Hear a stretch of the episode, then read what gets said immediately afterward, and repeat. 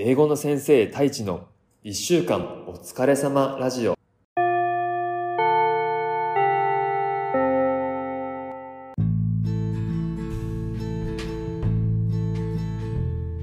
こんにちは。英語の先生太一です。ふう。今週もお疲れ様でした。やっと花金になりましたね。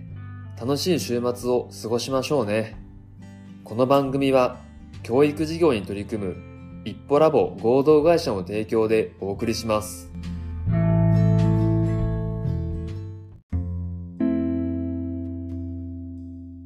皆さんこんにちは。英語の先生太一です。今週もお疲れ様でした。突然ですが、Do you have a favorite painter? Or do you have a favorite painting? 好きな画家はいますか？または好きな絵はありますか？ということで、今日は、まあ、絵画、絵が欲しくなる年齢になってきたなっていう話をしたいと思います。なんか最近、貸し絵っていうサブスクのこう毎月定期的にこう絵が借りられるサービスがあると思うんですけど、絵を飾りたいっていう人が増えてきてるのかなと思ったりするんですけど、皆さん自分の家に絵とか飾ったりしますか？田村 D とか絵とかありますか？家に。その貸し絵は確か3000円くらいだったかな。まあ、とても経済的な値段で、こう、いろんな絵が借りられるんですけど、僕はもともと絵を見るのが好きで、あ、詳しくはないんですけど、あの、ハードルは下げておきますが。なんか絵をこう見るのが好きで、例えばフランスにいた時は、毎月1日が、あの、ルーブルとか、オルセイとか、入場料が無料になるんですよね。あの、市民の人は。無料になるので、あ、観光客もかな？よく、あの、モネとかの絵見に行ったりしてたり、日本でも、まあ、ここ鳥取でもですね、例えば、葛飾北斎とか、歌川広重とか、まあ、そういう浮世絵の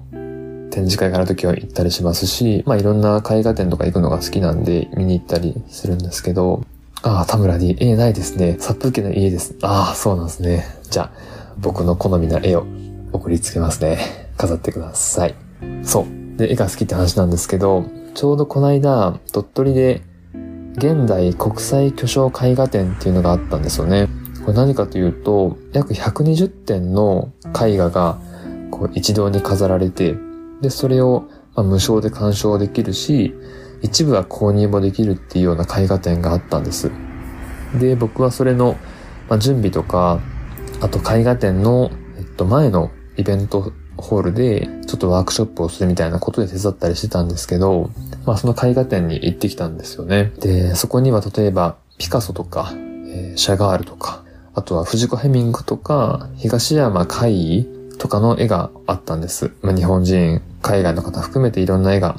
120点ぐらいあったんですけど、まあ、そこにですね、岡本太郎の絵が2枚あったんですよ。で、一つは、まあ、太陽の塔大阪の万博公園にある太陽の塔のあの顔みたいなものが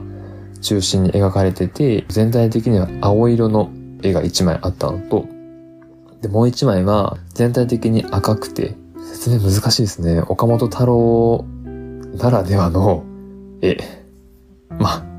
説明できないな。まあ全体的に赤っぽい絵があって、青と赤の絵があったんですよね。2枚あったんです。それぞれ1枚24万円プラス消費税ぐらいだったんで、まあなんかいいかなと思ったんですけど、まあ衝動買いはしなかったっていう感じなんですけど、なんで岡本太郎がいいかなって思ったかっていうと、実は結婚した時に、あの本籍を書く欄がありますよね。あの婚姻届に。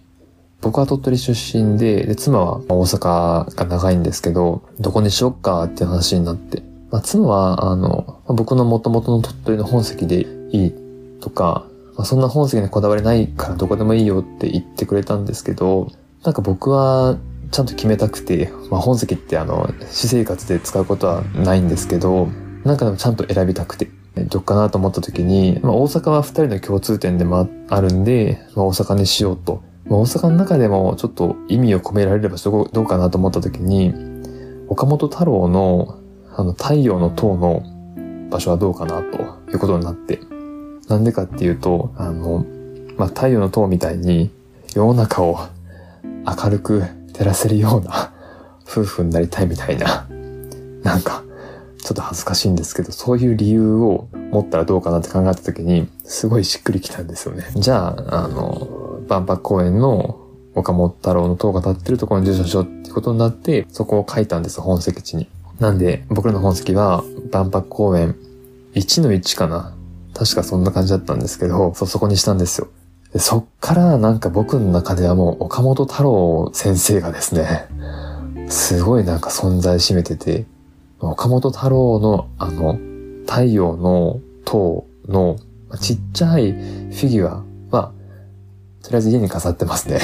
飾ってて。で、この間出張で東京行った時にも、まあこれは偶然なんですけど、岡本太郎記念館かな？が青山にあったんで、まあ、そこにも行ってきましたし、岡本太郎先生が僕の中にはいるんですけど、そうなんであの今回の岡本太郎の絵にも、ちょっとどの絵に比べても、どの絵以上に岡本太郎の絵を見てしまったっていうのがあったんですよね。で、今回は買わなかったんですけど、この感じだともしかすると将来何か1枚ぐらい買うんじゃないかなっていう感じがしますね。あ、田村 D なんですか？万博記念公園に本籍置けるんですね。そう、これ置けるんですよ。そう、置けるんですよね。なんかでもあれですよね。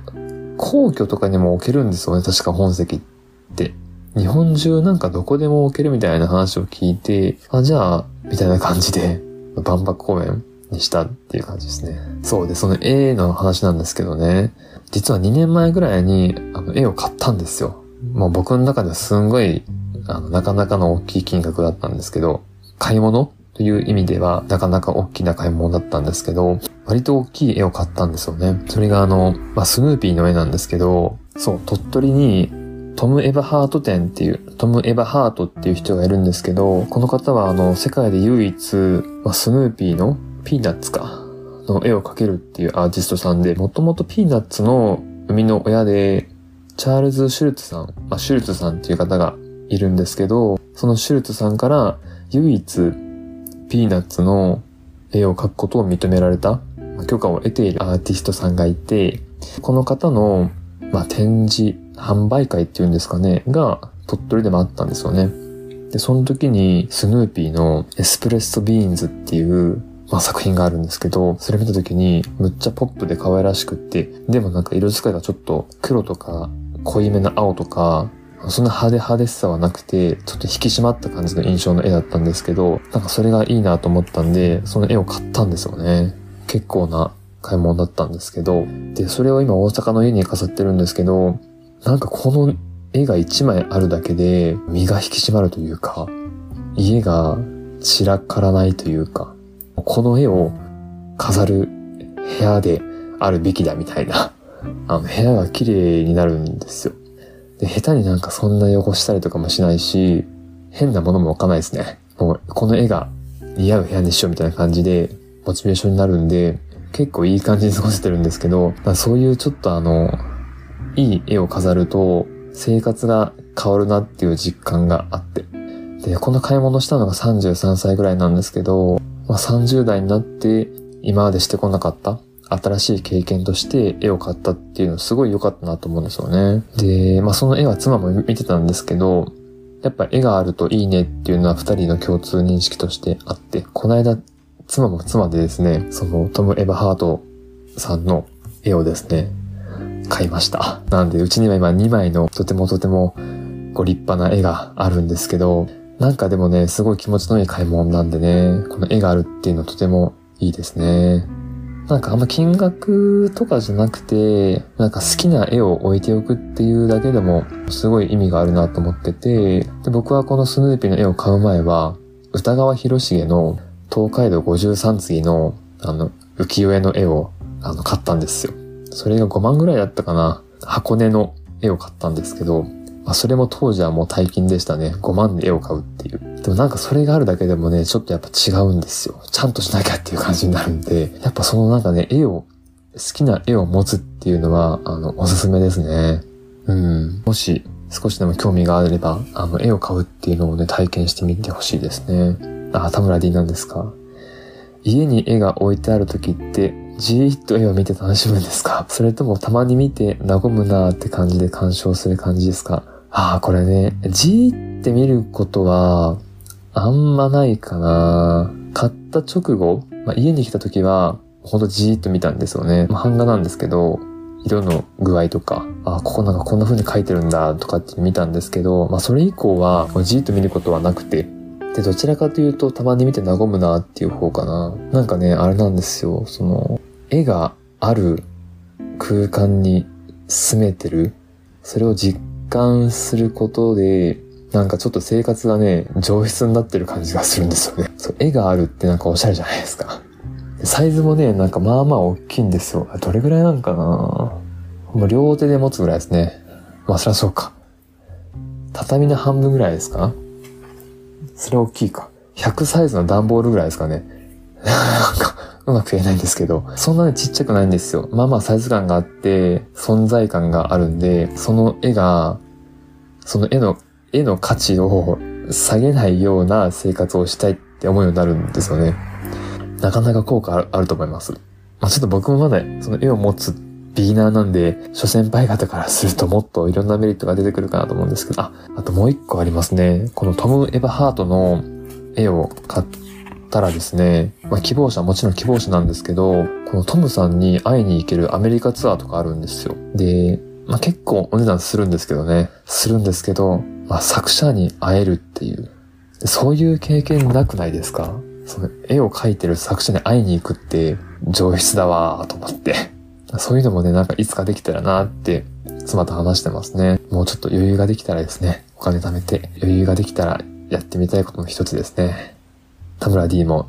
田村 D はでも安心してください。僕が絵を送りつけますんで、よろしくお願いします。そんな感じで今日はですね、好きな